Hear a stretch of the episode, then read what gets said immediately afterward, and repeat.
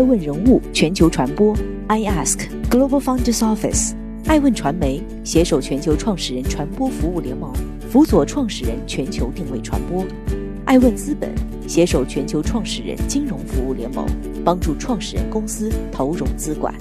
欢迎您每天聆听爱问人物。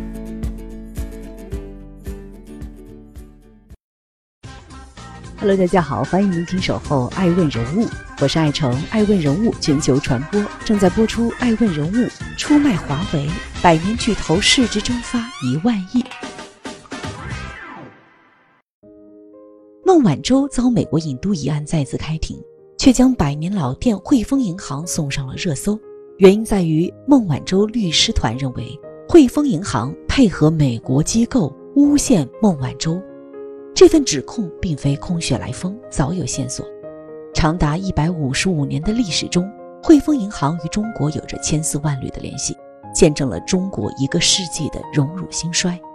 汇丰幸运地在香港土壤里发芽，在日不落帝国庇护下成长，在汇丰大班苦心经营并准确判断下发展壮大。无论是慈禧太后、张作霖、蒋介石，还是地头蛇的港英政府。都将汇丰银行捧在手心，视若珍宝，这样的殊遇亘古罕见。但命运的宠儿汇丰却一边赚着中国的钱，一边伤害中国，立场摇摆不定，享受了红利却违背了良心，唯利是图。多年来，负面新闻更是层出不穷。欢迎继续聆听《守候爱问人物》，爱问人物全球传播，我是爱成。正在播出《爱问孟晚舟的背后》，汇丰银行的历史。一九八四年鸦片战争后，西方列强争相扩大在华经济利益，作为枢纽的银行业务大有赚头。不久后的一八六五年，苏格兰人托马斯为了服务中国沿海的贸易，成立了香港上海汇理银行，也就是后来的汇丰银行。银行开张的第一笔生意就对准了当时的内忧外患清政府。成立不到四十年，汇丰银行就占据了清廷外借款额的七成以上。另外，还靠着贩卖鸦片以及贸易等生意。作为英国的代言人，他游走于香港和内地之间，大发横财，吸食中国的血液。一九二三年，汇丰斥资一千万两白银，在上海建设了新总部大楼，装饰的豪华程度。令无数华人惊叹，但汇丰的主厅只为外国人服务，仅保留副厅为华人服务，拜高踩低，引来无数嘘声。此后，汇丰拿到了香港金融管理局的发钞权，成了香港央行。一九四九年，新中国成立后，汇丰获得许可，继续经营外汇业务。作为在改革开放前硕果仅存的两家在沪的英资银行之一，赚得盆满钵满。到了一九六五年，香港发生金融危机，香港恒生银行挤提事件频发，损失巨大。汇丰银行趁机收购了恒生，拿下了最强力的对手，一家独大，坐稳了在香港的位子。汇丰银行开始向更广阔的世界进军了。一九七七年，沈弼上台执掌汇丰，就开始部署三角凳的集团国际化战略，亚洲、美洲和欧洲业务多线并进。通过巨资收购美国的海丰银行和英国的米特兰银行，汇丰完成了美国和欧洲的布局，实现了从区域银行到国际银行集团的跨越。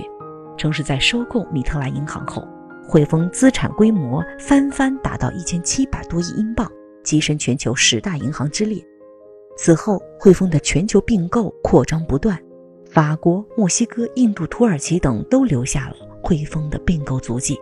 作为香港三大发钞银行之一，汇丰手握着香港的金融命脉，百分之九十以上的业务依靠中国，但其高阶管理层却几乎全为英国人。在一九八零年，一家美国媒体曾这样写道：“没有比汇丰银行的董事会更能体现出这块土地的权力机构的地方了，因为在当时，李嘉诚、邓莲如、包玉刚等人先后加入汇丰银行董事会。”四大银行怡和国际、太古集团、英之杰公司、惠德丰、马登的代表人物也在汇丰银行的董事会中有一席之地。为了方便在中国拓展市场，汇丰的英国高层们往往会给自己起一个中文名字，偶尔还会秀几句汉语以表示亲近。就这样立足中国，汇丰吃尽了香港的红利。在香港回归前夕，汇丰赶忙将总部转移到英国伦敦，成立汇丰控股有限公司，并将汇丰银行变为旗下附属公司。一招金蝉脱壳，把利益全部都收到了手中。香港回归后，批准了汇丰银行成为首批在上海浦东可以经营人民币业务的外资银行之一。一九九八年，又让汇丰银行成为了人民币同业拆借市场上的一个成员。让其获准通过该市场进行人民币债券的回购及其买卖，但不仅如此，汇丰银行还先后获准入股多家中国内地金融机构，享尽内地发展的红利。但汇丰的利益至上风格，其实给自己挖了不少的坑。欢迎您继续聆听《守候爱问人物》，我是爱成，爱问人物全球传播。正在播出《爱问孟晚舟》的背后，汇丰银行劣迹斑斑。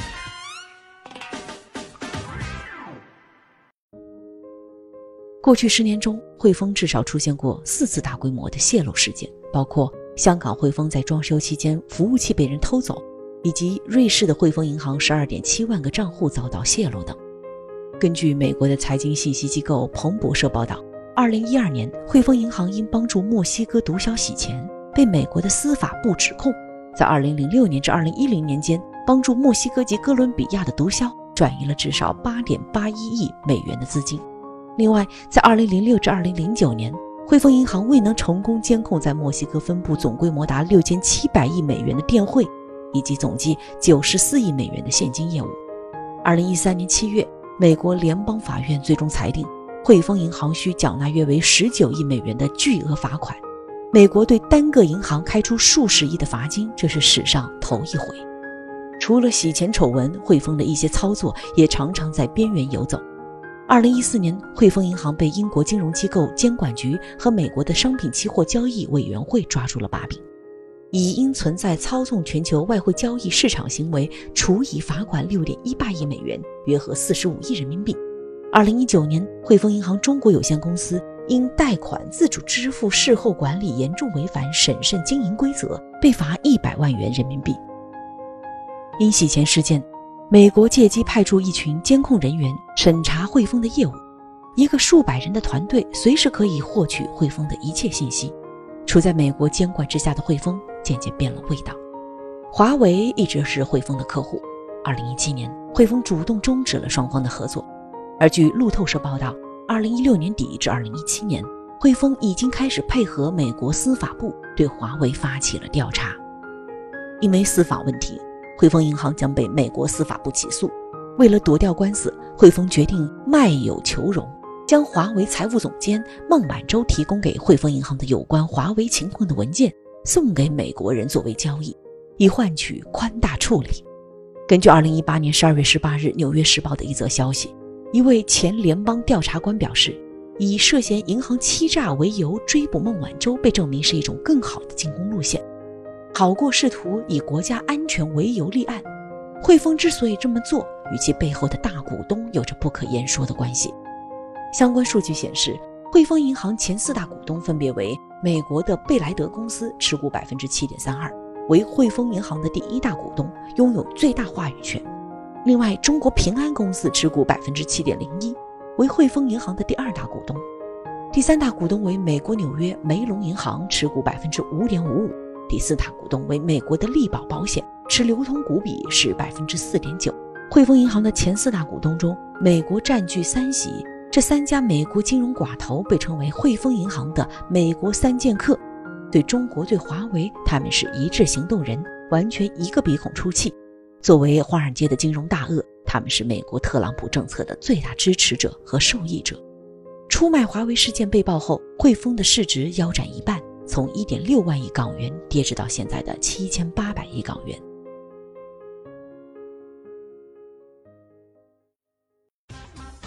您正在收听的是《爱问人物》，I Ask Global Funders Office，爱问人物全球传播，爱问汇丰银行如何陷入危机。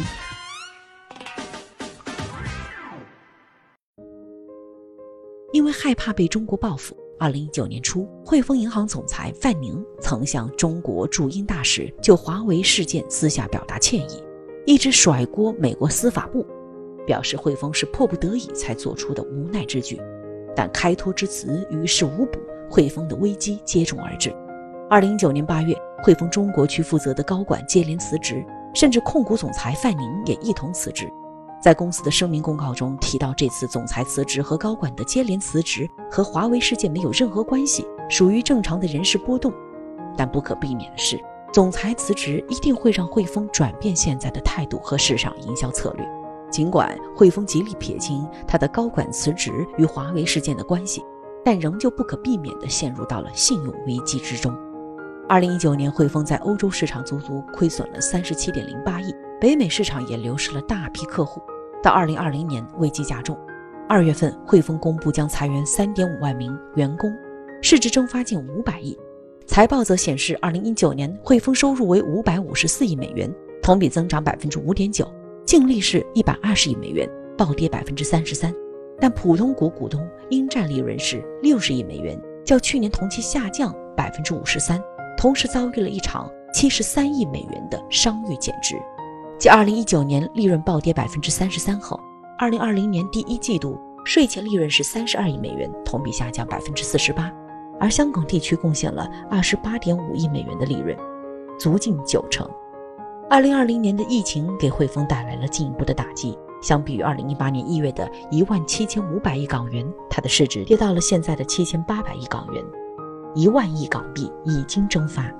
二零二零年五月二十九日，全国政协副主席、前香港特首梁振英在社交媒体上发文称，公开点名汇丰银行，说道：“一个多星期过去了，汇丰银行还未就国安法表态。”他还言辞犀利地指出，汇丰银行这个主要利润来自于中国的英资银行，不能一边赚中国的钱，一边跟着西方国家做损害中国主权、尊严和人民感情的事儿。拖拖拉拉两周之后，六月四日，汇丰银行终于表态。支持涉港国安法的立场，似乎也有迫于形势不得不妥协的无奈。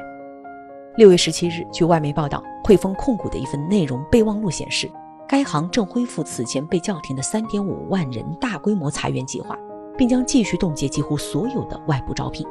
海量裁员，市值惨跌，而英国更是直接宣布不会对汇丰的股票进行回购。尽管开始妥协求全，汇丰仍旧落了个里外不是人的局面。二十多年来，香港一直是汇丰的衣食父母。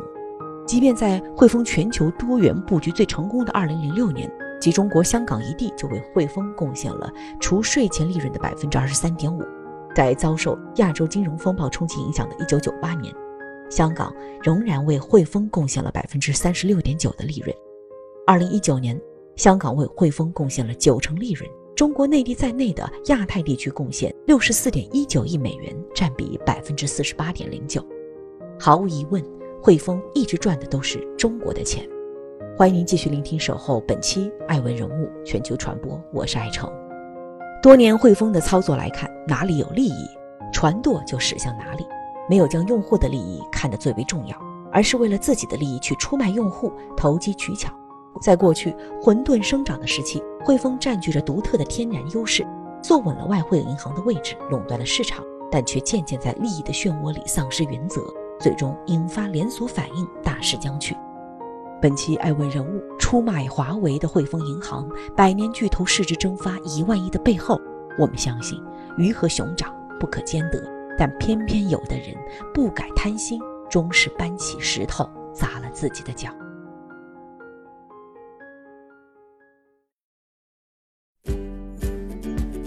多顶级人物，欢迎关注每周五晚七点半北京电视台财经频道，每周六晚十一点海南卫视，同步在学习强国 APP 直播。更多完整内容，欢迎关注爱问官网 iask-media.com。更多精彩内容，也可以搜索爱问人物抖音号 iaskleaders。爱问人物全球传播，iask Global Founders Office。